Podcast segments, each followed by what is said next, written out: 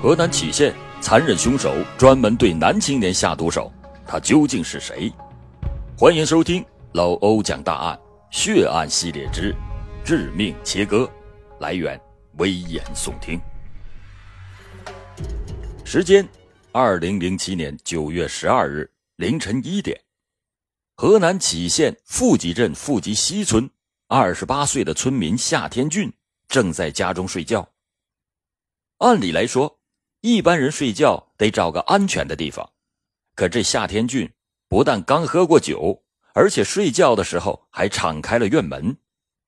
就在他蒙头大睡正香的时候，突然，一个黑影闯进了院内，拿起随身携带的棒子猛击打他的头部，夏天俊立刻昏死了过去。之后，黑影将夏天俊拖到了院的南大门东侧。十多米远的玉米地中，用绳子勒住了他的脖子，再用刀将他的生殖器整个割掉，并且带走了。等到第二天一早，夏天俊的家人回家以后，发现这人怎么不见了呢？于是就开始四处寻找，这才发现了他的尸体，并且立刻报了警。公安人员赶到现场进行侦查。发现夏天俊的生殖器消失不见了，只留下了一个十九厘米乘以十八点五厘米的巨大的方形切口。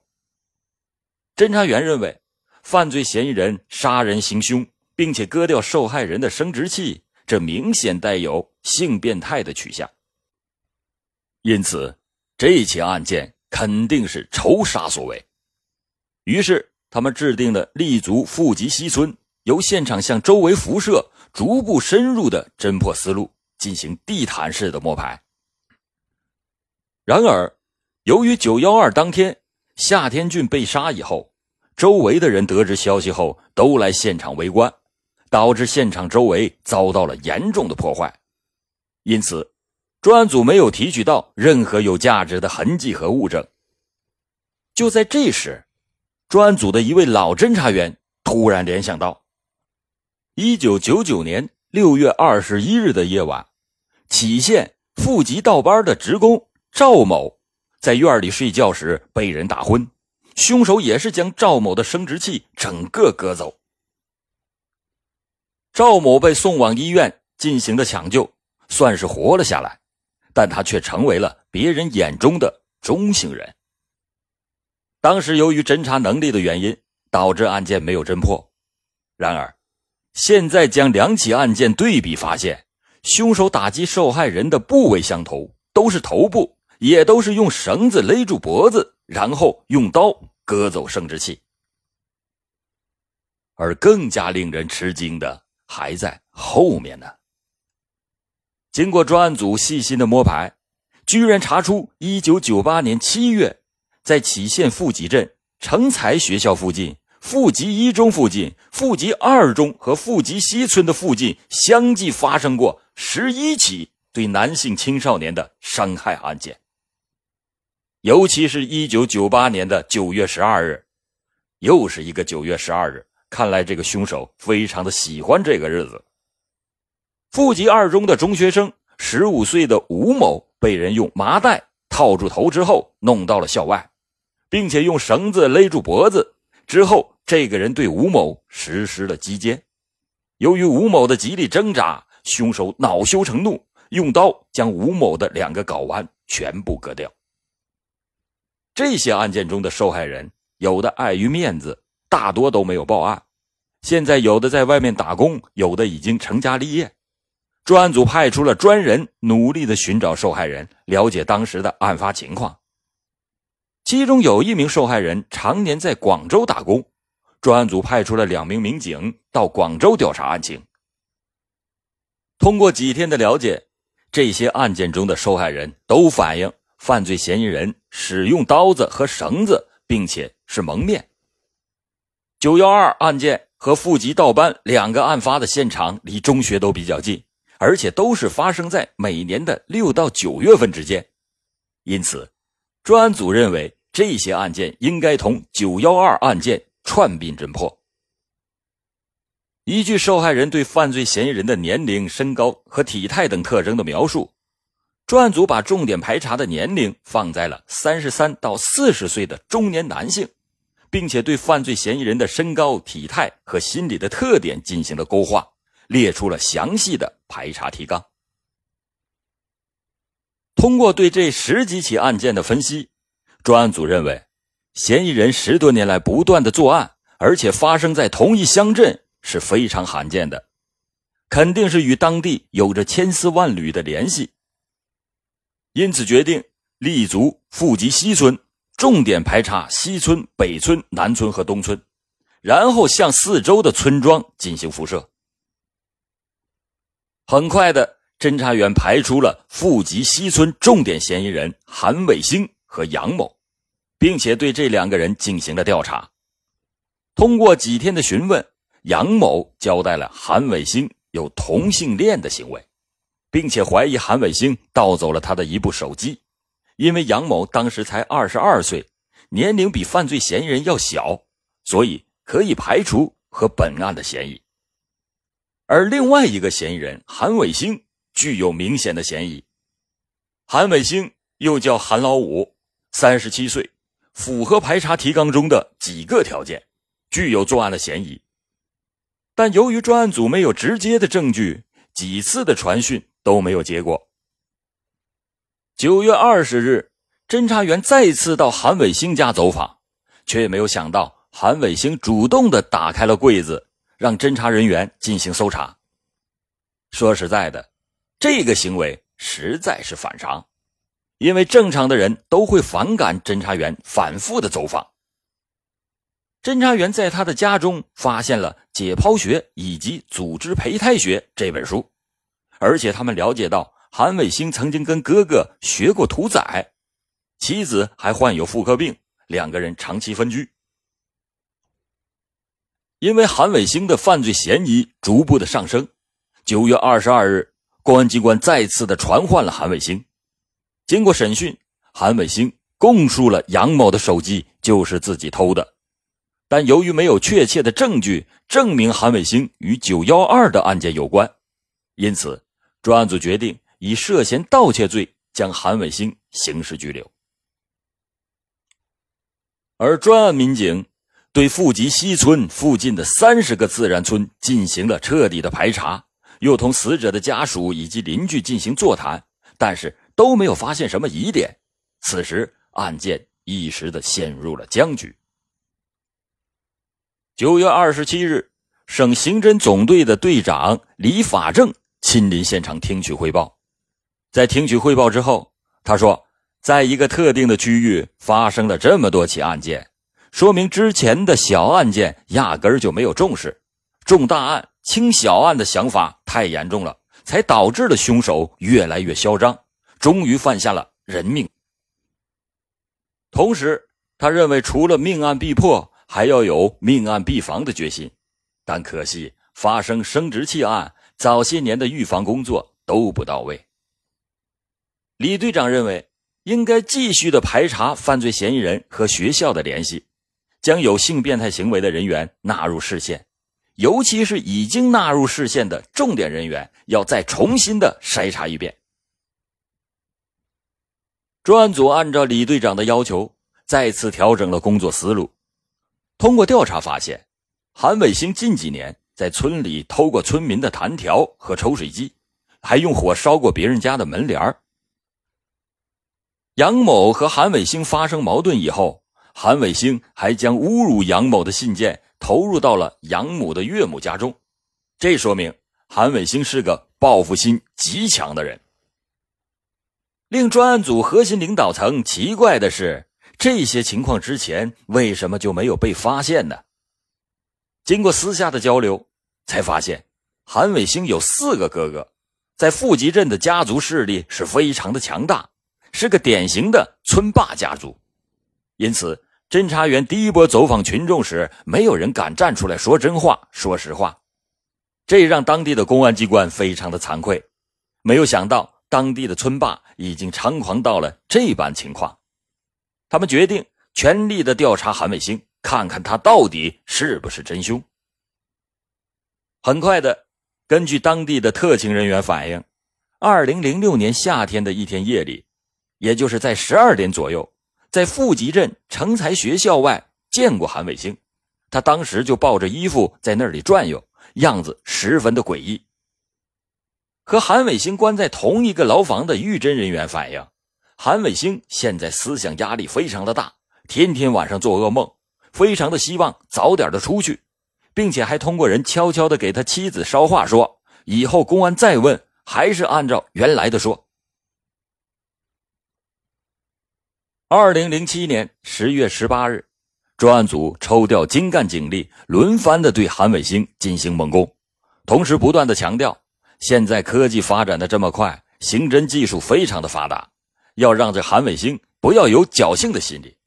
其实啊，九幺二的案件的现场破坏非常的严重，根本就没有什么强有力的抓手。经过几个小时的攻心，韩伟星心理防线彻底的崩溃了。相继交代了1998年以来对男中学生进行性侵以及912杀人案件的犯罪事实。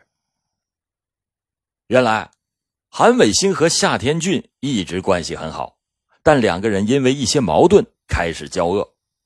2007年9月12日零点左右，韩伟星带着木棍、刀子和绳子蒙面来到了夏天俊睡觉的地方。先是用木棍打昏了夏天俊，然后将夏天俊的生殖器割走。根据韩伟星的供述和指认，找到了杀害夏天俊时用的刀、棍子和绳子，并且从机井中打捞出了夏天俊丢失的生殖器。当韩伟星是凶手的消息传回到富集镇时，死者的家属都是大吃一惊。原来在事发的当时。警方就开始怀疑到了韩伟星，可是警方询问死者夏天俊的父亲老夏时，老夏却是一口否定。他说：“不可能是韩伟星干的。”在老夏的眼里，韩伟星和自己的儿子那是非常的要好。有人猜测，认为韩伟星可能是看上了夏天俊，而夏天俊不从，惹恼了韩伟星，最后韩伟星杀掉了夏天俊。韩伟星承认自己是同性恋，他盗割男性生殖器是因为太喜欢了。平时他用盐把生殖器处理保存起来，没事的时候还拿出来把玩。最后由于风声太紧，他才把割掉的生殖器扔到了西村的机井里。韩伟星承认自己是同性恋的这个消息，在韩伟星妻子阿美听起来不亚于是晴天霹雳。他开始的时候坚决不相信，但回忆起韩伟星的种种古怪，阿美也渐渐怀疑起来。曾经有一次，韩伟星当着众人的面吃饭，不知是什么原因，在饭碗里吐了一口口水，在众人的注视下，又继续的吃了下去。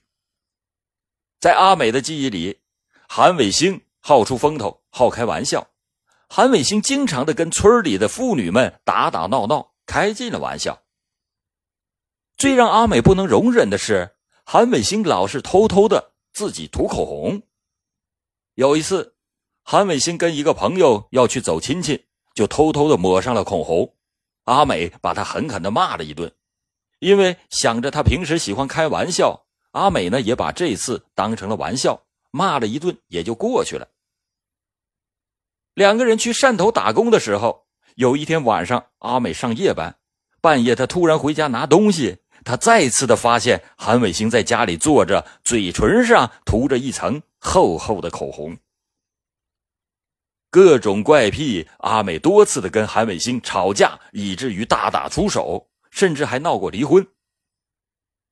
生气的时候，阿美多次的挖苦过韩伟星，说：“你这种中国难找、世界难寻的怪脾气，到底是哪儿来的？”韩伟星的回答是：“我的怪脾气，别说你不知道，就连我爹我妈我自己都不知道是咋回事一个让阿美最不能理解的细节是，韩美星跟自己长期的分床睡觉。在阿美的记忆里，丈夫从来就没跟自己好好的睡过觉。即便是偶尔有一次夫妻生活，他也是完事儿提起裤子就走。这些反常的现象，现在让阿美后悔不已。她后悔，如果当时知道了他有问题，找找医生治治，说不定还不会出这么多的事儿了。韩伟星虽然只是上过小学四年级，但是他爱好看书，尤其是喜欢看医学类的书籍。韩伟星有一个本家爷爷，现在已经去世了，当时是当地的一个老中医。韩伟星十分的喜欢看医书，有时候还给人下下偏方。他的手头经常有各种的中医典籍，后来他甚至还背会了中药的汤头歌。一直以来，阿美都认为那是韩伟星的个人爱好。阿美甚至还认为韩伟星看医书啊是为了给他治病，因为他看了很多医书以后，韩伟星还针对妻子的妇科病给自己开过药。但现在根据韩伟星的朋友们推测。他是不是早就对自己的性取向有过疑问？是不是想在医书中找到原因和破解的方法？对于韩伟星的印象，他的亲朋好友几乎都有这样的评价：他走路可轻了，说话呢细声细气的。韩伟星这个人喜欢唱歌，更喜欢唱戏，那学起女人的腔来啊，特别的像。韩伟星的大哥。韩伟亮今年五十六岁，比韩伟星大了将近二十岁。他记得韩伟星小的时候并没有什么特别，长大以后走路说话的异样，可能是跟他小时候学过唱戏有关。在他十几岁的时候，韩伟星辍学以后就到了一个戏班子，在那里呀学了一年多的唱戏。他演唱时大多数都是扮的旦角他很喜欢跟年轻的男子玩耍交往，不知道什么原因，后来他就回在家里，再也没有去学戏。那个时候，韩伟星是跟父母住在一起，也就是从那个时候开始，他喜欢带着邻居家的孩子回家玩，好像也有很多的孩子很喜欢他，还经常的在他家过夜。有一位当地戏班跑龙套的说，在一些草台班子里。相对来说更容易发生性侵犯，包括同性的性侵犯。而韩伟星当时学戏的生涯，如果遭遇了同性的性侵犯，也不是没有可能的。再加上韩伟星当时正值青春期，如果被性侵犯，可能就扭曲了他的性取向。对于韩伟星事件，他是综合了各种性取向最后扭曲的一个标本。如果能把它研究透，那将是性心理研究学上的一个重大的突破。这是一个同性恋者在无知的状态下压抑愤懑，没有出口，结果以一种非常残忍的方式释放了出来，给自己和他人都带来了难以挽回的悲剧。韩伟星案不是一个个案那么简单。韩伟星小时候可能受过性侵犯，从而青春期性取向扭曲。但是如果当时能够得到良好的心理疏导，他可能不会变成同性恋。而即便是变成了同性恋，他规范约束自己的行为，也不会导致后来的悲剧。如果韩伟星的妻子在学校得到了正规的性教育，那么她可能会早点的发现丈夫的异常。最起码可以阻止丈夫的一再杀戮。被韩伟星性侵犯的十一名学生，如果得不到正确的心理疏导，还会造成更大的伤害。然而，这在学校里靠老师或者是上辅导课是根本不可能做到的。然而，所述这些也都是推测。韩伟星犯下了如此的滔天罪行，等待他的。只能是法律的严惩。好了，感谢您收听老欧讲大案，老欧讲大案，案案都惊奇。